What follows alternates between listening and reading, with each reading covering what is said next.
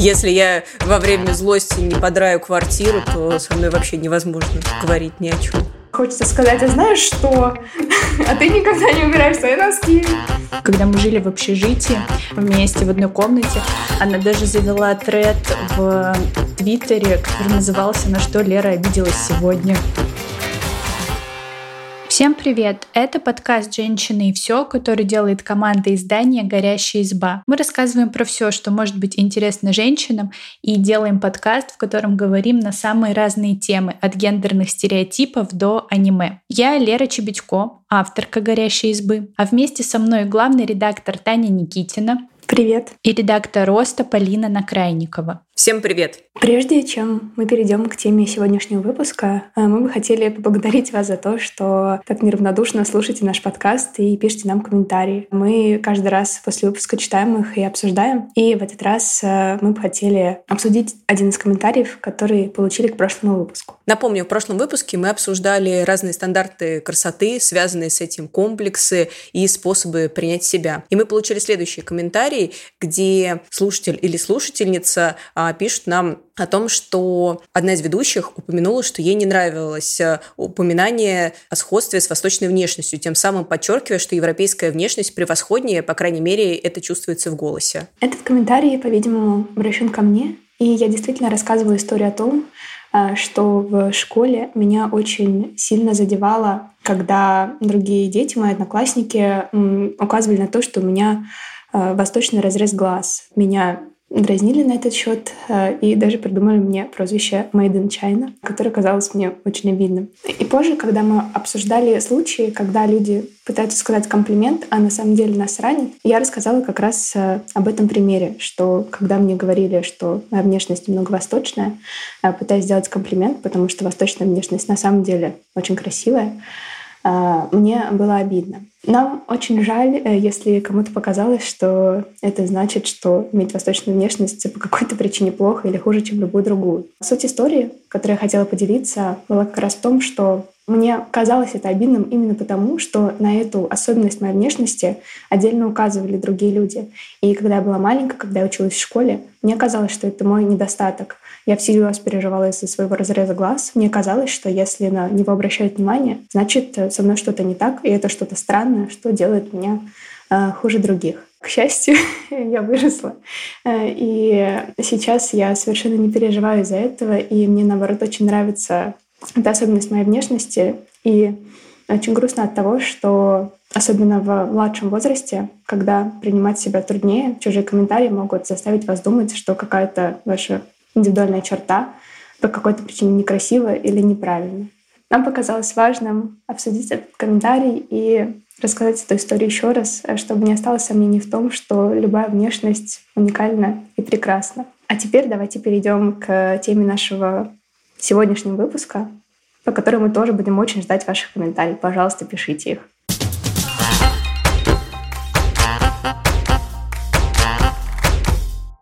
Иногда бывает очень сложно держать эмоции под контролем. Например, когда читаешь новости или в твоей жизни происходит какое-то событие, которое способно выбить тебя из колеи. Хочется накричать на весь мир, и порой приходится прикладывать много усилий, чтобы держать себя в руках. А нужно ли вообще это делать? Именно об этом мы хотим сегодня поговорить, о том, э, что такое злость и почему женщина должна вернуть себе право злиться. Вы вообще часто злитесь и проявляете свою злость? Я очень часто злюсь, и последнее время я замечаю, что я злюсь все чаще, но при этом э, со стороны это может быть незаметно, потому что я отлично умею злиться и плохо проявлять свою злость. Чаще всего я просто хожу с насупленным видом и, как еж, знаете, вот все иголки в стороны, но при этом никак не озвучиваю, что именно меня выбесило, и порой мне сложно это сформулировать даже самой себе. Я тоже нередко злюсь. Я достаточно вспыльчивый человек, раздражительный. Может быть, не на работе, но в личном общении Это точно так. И я проявляю свою злость довольно активно, но при этом я делаю это не в формате криков э, или повышения голоса. Мне кажется, я очень токсично злюсь, потому что я просто становлюсь очень резкой. Обычно я довольно мягкий человек, но если я злюсь, я вытаскиваю из своего словарного запаса самые обидные, при этом безукоризненно вежливые формулировки, чтобы уничтожить своего оппонента своей беспощадной логикой. И обычно я довольно прямо говорю, э, что не так. То есть я не могу долго держать это в себе, я не могу ходить насупленной, потому что я не вижу в этом никакой пользы для себя. Мне плохо, никто не знает об этом. Ну, какой толк от этого? Вот, поэтому я, наоборот, стараюсь как можно быстрее поговорить о том, э, что меня злит, чтобы э, избавиться от этого чувства, чтобы это обсудить, э, вдоволь позлиться и отпустить это прошлое. Вот когда ты сказала про то, что колешь оппонента едкими фразочками, честно говоря, я в этот момент даже немного тебе позавидовала, потому что вот я так не умею. Кажется, есть такой эффект лестницы, если я не ошибаюсь, а, суть которого в том, что ты вспоминаешь э, какую-то крутую фразу, которую ты мог бы ответить, например, обидчику, ну, там, через сто лет, э, когда уже вышел на лестницу, и тогда, а, я вот так бы вот ему сказал. Вот это типичное я. Недавно у меня произошла ситуация, когда мы с моей подругой решили впервые позаниматься йогой в парке, и все было прекрасно, кроме того, что когда ты занимаешься йогой в парке, на тебя абсолютно все смотрят. И мимо шли две милые пенсионерки, которые остановились и начали комментировать то, как я занимаюсь, потому что моя подруга очень спортивная, а я не очень. И в этот момент подруга быстренько их там как-то проводила очень вежливенько, а я потом еще целый час злилась и в голове придумывала остроумные ответы, что я бы ответила им вот так, а они сказали вот это, но были повержены следующим моим выпадом. И, конечно, я думаю, да, конечно, Полин, сильный ты человек с богатым внутренним миром. Отличный вайб для шавасаны.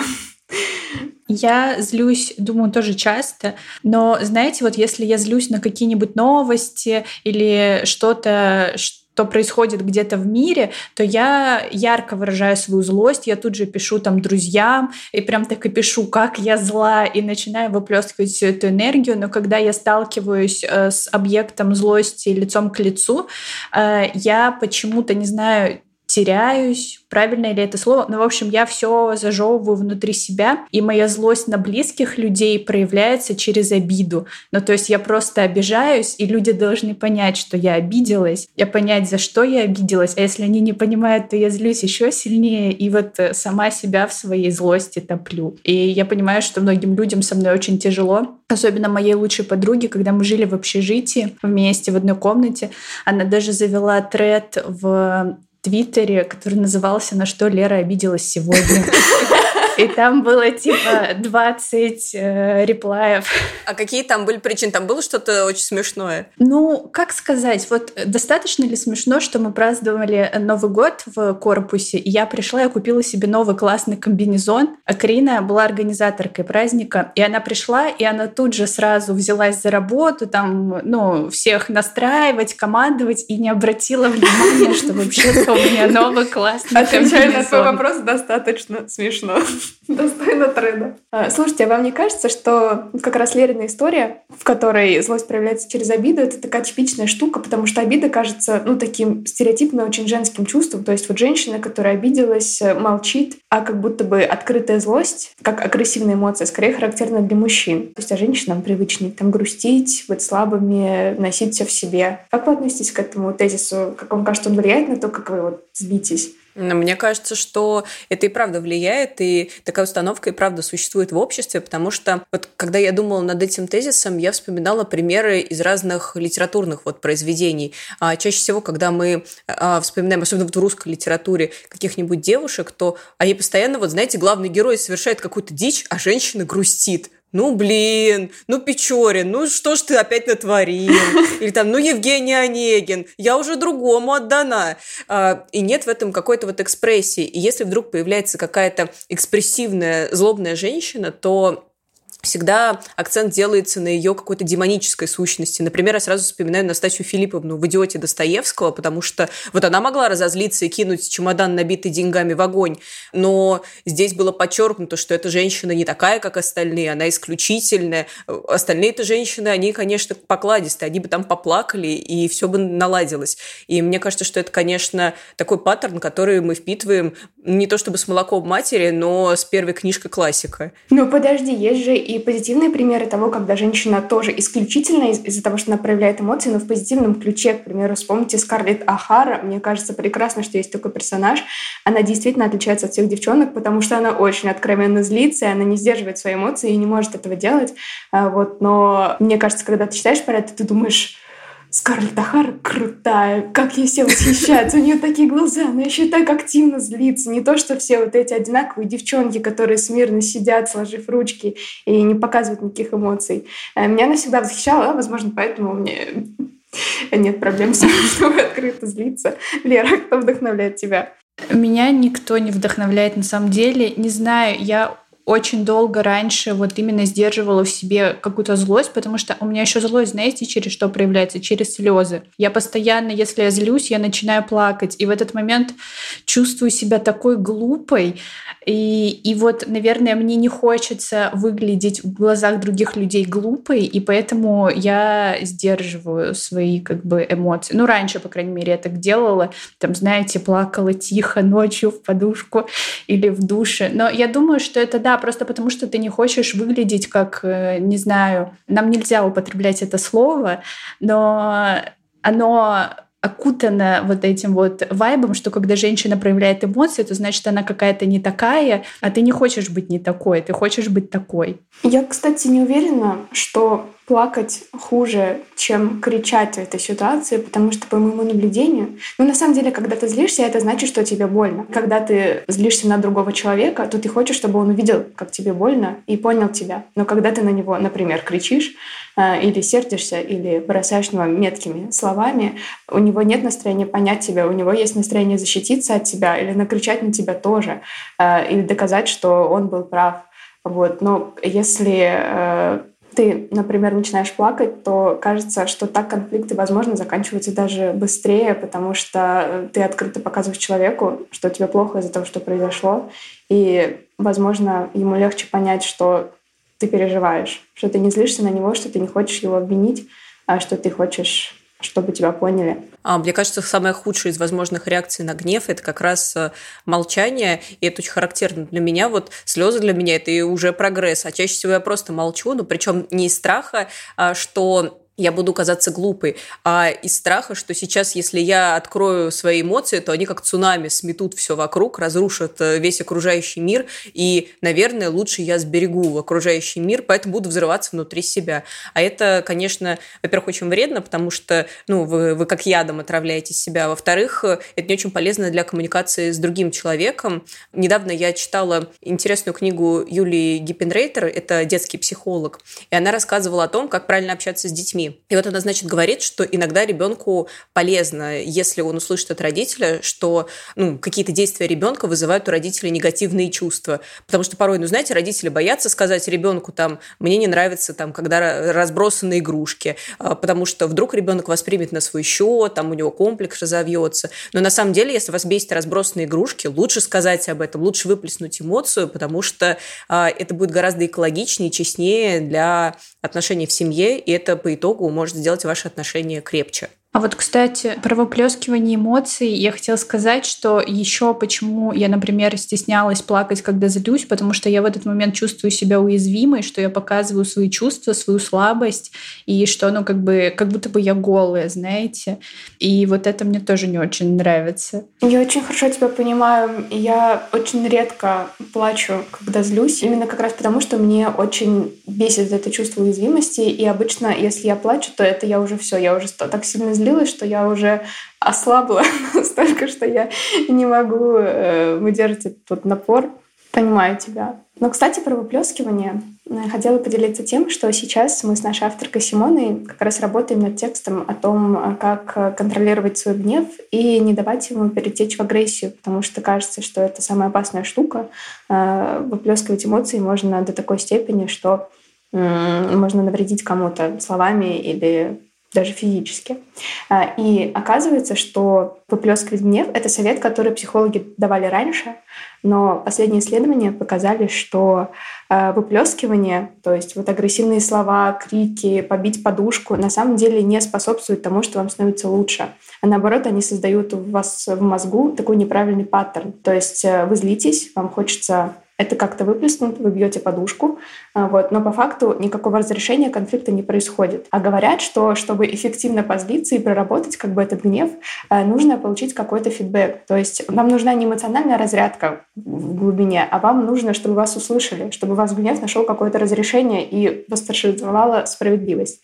Вот, поэтому самым эффективным способом сейчас психологи называют именно высказать то, что у вас вызывает злость, но при этом сделать это напористо, но не агрессивно. Это значит, что вам нужно прямо сказать, на что вы злитесь, но при этом стараться помнить о том, что ваш собеседник — это не ваш противник, а вы хотите, чтобы он помог вам, чтобы вместе с вами он прошел ваш путь и понял вас. А, и э, есть слова-триггеры, которые реально мешают это сделать. Это, например, «ты всегда делаешь вот так вот так. Ты никогда не убираешь за собой посуду. А вот представьте, да, если вам кто-то такое скажет, захочется ли вам понять, почему он так расстроен, или вам захочется сказать, а знаешь что? А ты никогда не убираешь свои носки.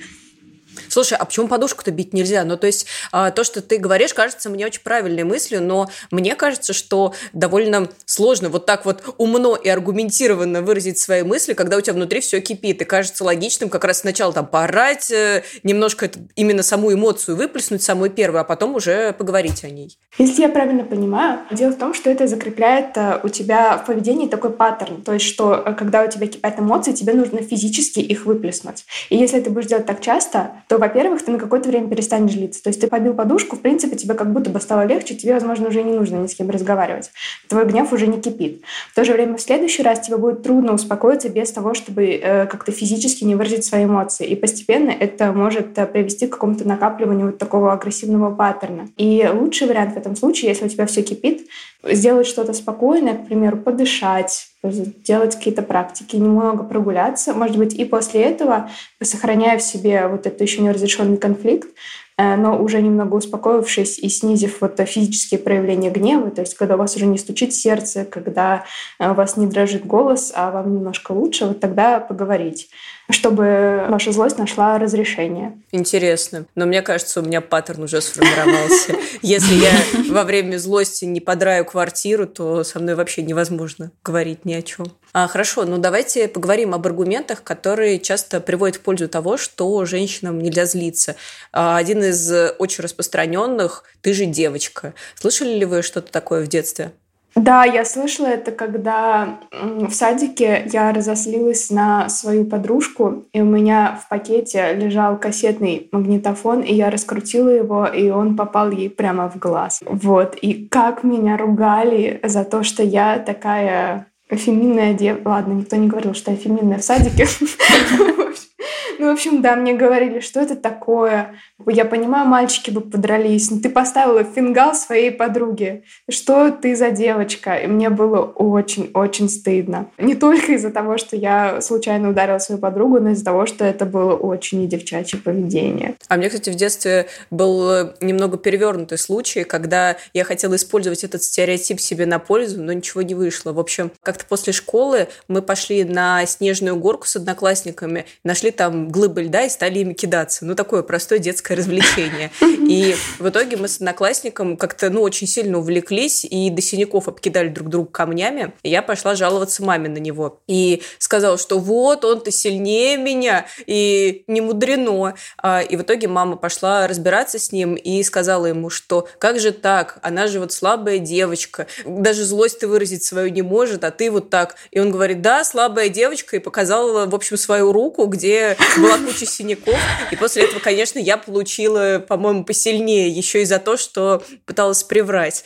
Вот. И в моей жизни как-то равноправие само меня нашло и настигло и наказало. А у меня был младший брат, и у нас разница два года, не такая уж и большая, и поэтому мы с ним постоянно, когда злились, мы дрались, естественно. Если он меня злил, то ну, я его била, и он меня бил в ответ. Но родители всегда говорили, что ну с ним-то все понятно, но ты-то что, полезла в эту драку? И у них было два аргумента. Во-первых, что я девочка, а во-вторых, что я еще и старше, а значит, должна быть умнее. А что предполагалось, что ты должна делать? Сносить стоические удары? Ну, не знаю, может пожаловаться, побежать родителям. Не знаю. А еще и вот э, аргумент в пользу того, чтобы я никогда не злилась. Когда мне было лет 12, ну, знаете, переходный возраст, я прям гнев свой не сдерживала. Я прям очень сильно психовала. Иногда я могла просто вытряхивать свои вещи из шкафа и кричать, чтобы их у меня забирали, потому что мне от родителей ничего не надо. Но я напоминаю, это был переходный возраст. Сейчас я вообще самый милый человек из всех, которые могут быть. Особенно если говорили... комбинезоны подмечают. Да, и мне говорили, что у меня такой вредный характер, что если я не научусь его сдерживать, то меня никто замуж не возьмет. Потому что таких вредных и противных замуж не берут. Вот, и мне кажется, что это тоже из того же разряда, что ты же девочка. Мне тоже говорили, что меня замуж не возьмут, потому что все детство у меня, в принципе, было довольно мальчишеское поведение. Э, например, я единственная девочка в нашей параллели ходила на дзюдо, где были одни мальчики. И, во-первых, это сразу значило, что во всех конфликтах с другими девчонками э, я по умолчанию считалась, ну, знаете, такой задирой, потому что, ну, я же сильнее, я там на дзюдо хожу. Вот. И э, наоборот, у меня всегда был скорее такой паттерн не заплакать, а там, э, может, даже толкнуть или э, как-то разозлиться. Поэтому меня никогда не жалели. То есть если мы с кем-то ссорились, например, с моей лучшей подружкой, э, неважно, по чьей вине, всегда ругали меня, потому что я выглядела как такой более бойкий и сильный человек. Вот. И всегда мне было очень обидно, что, например, моя подружка могла начать ссору, вот, мы могли с ней поссориться, а в итоге жалели ее, потому что она ну, выглядела более такой женственной и слабой, и все думали, что я задира. Было ужасно обидно. Да уж. Давайте обсудим еще один аргумент. Вот как вам фраза, которую э, тоже наверняка вы часто слышали: "Не хмурься, будут морщины". Э, ну, то есть, с одной стороны, это как будто нам говорят о том, что проявление вот каких-то таких эмоций вредит нашей внешности, потому что если появятся морщины, мы же станем некрасивыми. А во-вторых, как будто бы еще и говорит о том, что нужно быть всегда очень мягкими и дипломатичными и дипломатично решать конфликты. Ну вот честно, в момент гнева морщины – это вообще последнее, о чем я думаю. И поэтому мне всегда так странно было слышать эту фразу. И это выглядит, знаете, как такое вот какая-то подколка, которая призвана увести тебя от основного предмета спора или раздражения и сосредоточиться на своей внешности. Что типа, какой спор, какое серьезное обсуждение проблем? Ты подумай о своем личике, которое сейчас как-то некрасиво сморщилось. Не знаю, меня одна мысль даже вот такой вот фразе ужасно бесит. Да, еще когда ты злишься, и тебе в этот момент говорят, не хмурься, а то будут морщины, мне кажется, это злит еще больше, еще больше распаляет. Это, это какой-то, какая-то фраза самоубийства и во время злости. Кстати, я на самом деле переживаю за этого, потому что однажды, когда я была у косметолога, мы обсуждали мое лицо, и она сказала, что у меня начинаются возрастные изменения вот как раз на лбу, вот в этой мышце гордецов, которые между бровями. И она говорит, да, а вот здесь вот, если, значит, часто хмуриться, то будет такая морщи... морщина гнева, или она как-то так ее ужасно назвала. И я такая, я не хочу, чтобы у меня была морщина гнева, это же кошмар. Я хочу лучистые лучики вокруг глаз, э, когда я стану бабушкой. Э, но мне кажется, это не совсем связано именно с женственностью, потому что, ну, по-моему, никто не хочет морщину гнева у себя на лице иметь. С тех пор я реально часто об этом вспоминаю, и я думаю, так, успокаивайся, морщина гнева — это не то, что мне нужно. Ну, подожди, если такой, типа, взрослый мужчина с морщиной гнева, это, наверное, показывает, что он такой властный, с характером. Ну, никто не хочет выглядеть злым, разве нет? Ну, мне кажется, тут еще дело на самом деле в формулировке. Ну, то есть, э, кажется, она официально так не называется, но мне так запало это в душу. Я думаю, я буду выглядеть злым человеком. Я не хочу этого. Для меня это прям почему-то запало в сердце. Ну ладно. Самое, наверное, неприятное — это не морщины, а, а то, что девушек, которые проявляют свои эмоции, не стесняясь, часто называют э, истеричками. То есть Лера правильно подметила, что идея о том, что у мужчины может быть морщина гнева, не кажется нам такой отталкивающей, потому что, да, это говорит от какой-то власти, возможно, вызывает уважение, и это, в общем, нормально. А вот э, если женщина проявляет свои эмоции, ну все. Э, можно вспомнить историю с теннисисткой Сиреной Уильямс, которая однажды, проиграв, не сдержала эмоций, и бросила ракетку и сломала ее, и кричала, и ее оштрафовали за неподобающее поведение. И автор книги «Гнев ей к лицу», который как раз приводил этот пример, э, говорил о том, что обычно, если так поступает мужчина, то их величают плохими парнями и помещают на обложку журналов, и никто не думает о том, чтобы штрафовать их э, за такое проявление эмоций. А вы замечали что-нибудь такое? Я, вот, кстати, хочу поспорить с автором книги «Гнев ей к лицу», потому что кажется, что представления о гневе и корректности его выражения в обществе меняются, потому что мне вспоминается относительно недавний эпизод с Уиллом Смитом. А, на Оскаре же это было, когда угу. ведущий оскорбил его жену, и он вышел и ударил ведущего по лицу. И тогда как раз э, Уилла Смита хорошим парнем э, ну, не каждый рисковал называть. В основном э, было очень много осуждений и разговоров о том, что это недопустимое поведение, особенно на таком публичном мероприятии. С другой стороны, нашлись защитники Уилла Смита, и это вот, наверное, говорит о многом. С другой стороны, сейчас мы обсуждаем все-таки не истерику, критику Уилла Смита, а физическое насилие, которое он применил к другому человеку. Мне кажется естественным, что это действительно неподобающее поведение для человека любого пола. С другой стороны, если бы он просто агрессивно высказался, вполне возможно, что его бы поддержали, потому что и сказали бы, что он просто защищал свою жену. А вспоминаете ли вы какой-нибудь вот публичный случай, когда какой-нибудь известный человек, ну вот очень громко выразил свои эмоции, вот именно мужчина? Потому что мне вот э, почему-то сложно что-то такое вспомнить когда он что-нибудь просто сломал или крикнул, и все сказали, да, красавчик, так и надо. И я не помню случаев, когда мужчин превозносили за это. Ну, мне вот почему-то в голове всплывает... Я вот не помню, это был концерт какого-то рэпера, но я не помню какого. Может быть, скриптонита, может быть, не скриптонита. И там к его ноге кто-то хватал его за ногу из э, зрителей на концерте, и он очень грубо ему ответил, э, этому человеку, и прям послал послал его прямым текстом с матом.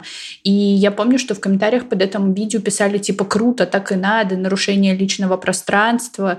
Типа «круто, чувак ответил». Возможно, мы можем вспомнить не так много примеров, как раз потому, что на это не очень сильно обращают внимание. Для мужчины как будто бы естественно проявлять свое недовольство через агрессию. Когда это делает женщина, это становится предметом обсуждения, поводом для новостей и примерами в книгах как вот это случилось с Сиреной Уильямс. Да, и еще меня во всей этой ситуации бесит, что когда мужчина начинает э, злиться и проявлять эмоции, ему часто могут сказать такую фразу «Чё ты истеришь, как баба?» И вот это вот все тоже в одну вот эту вот кучу проявлений эмоций про то, что даже если мужчина проявляет эмоции, и она кому-то, ну, эта эмоция кому-то не нравится, его начинают сравнивать с женщиной и указывать ему на это и стыдить, что ты не имеешь права злиться. И вот тут какая-то странная ситуация получается. То есть, с одной стороны, кажется, что как будто бы это нормально, что мужчина злится, но с другой стороны, когда мужчина злится как-то не так, его сравнивают с женщиной, что типа это женщина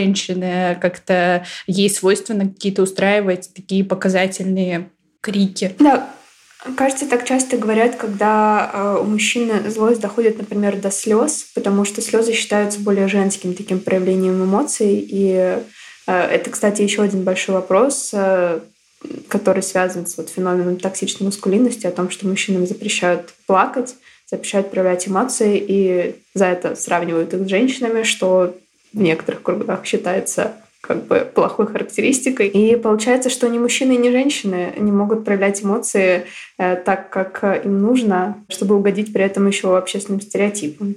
А замечали ли вы сами за собой какие-то негативные последствия от вот сдерживания гнева?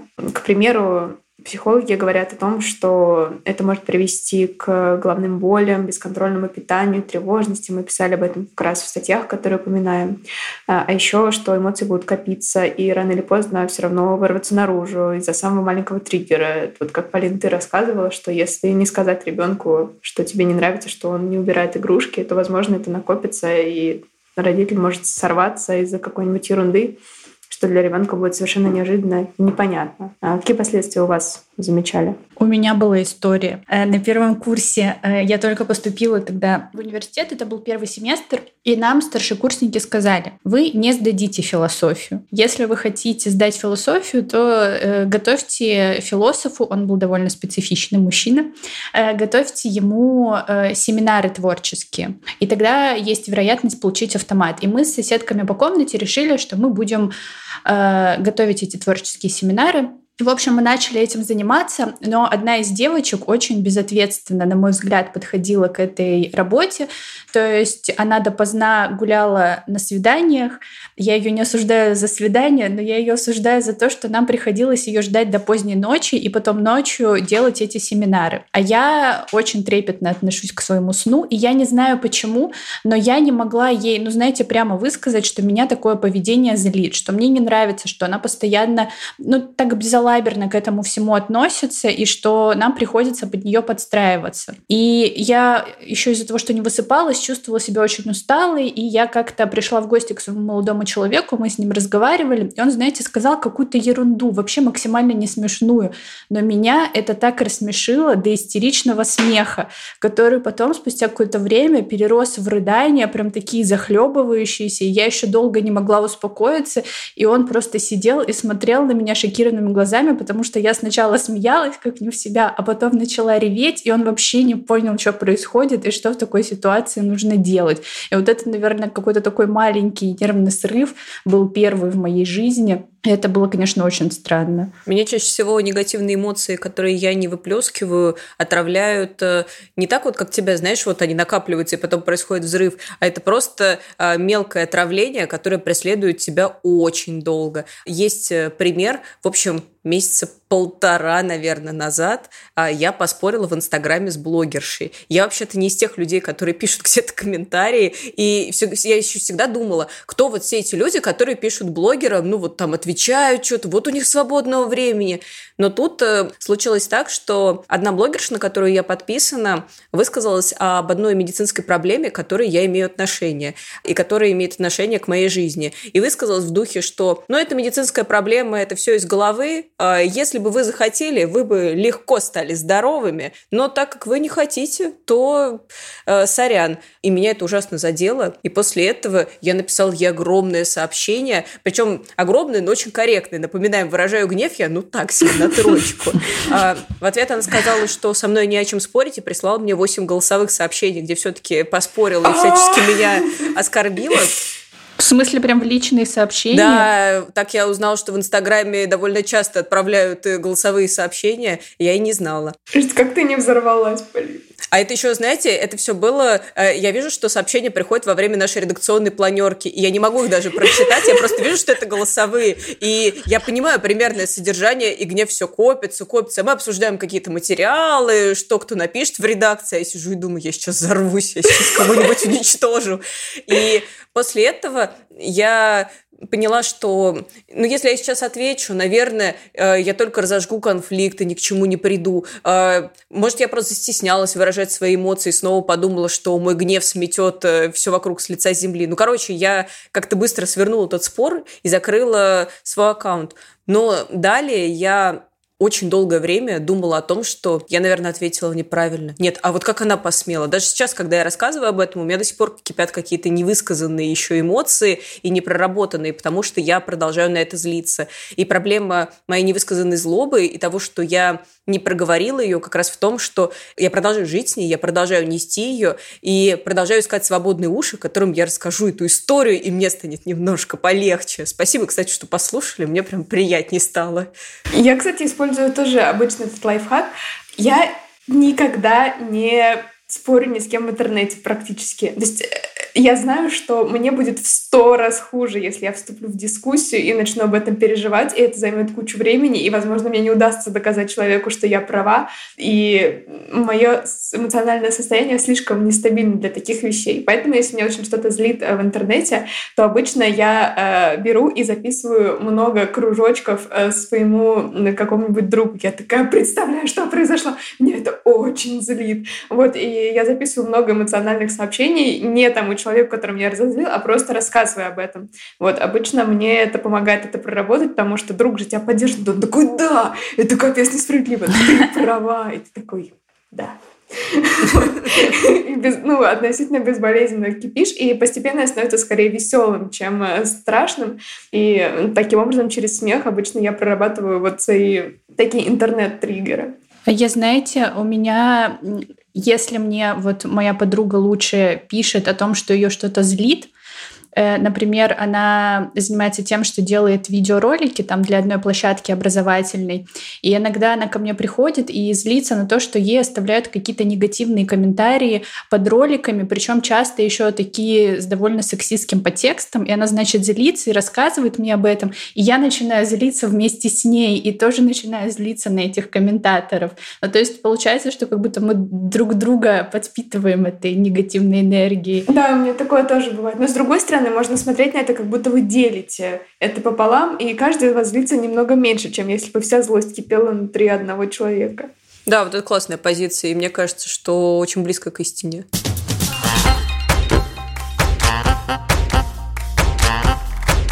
У нас на сайте есть текст э, о том, почему женщинам важно вернуть гнев.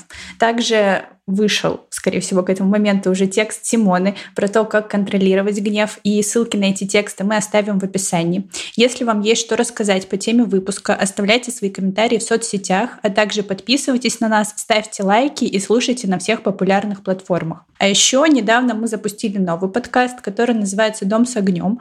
В нем мы рассказываем о том, как сделать дом чистым и уютным и не утонуть в рутине и гендерных стереотипах. На него тоже можно подписаться, если вам интересно. Всем пока.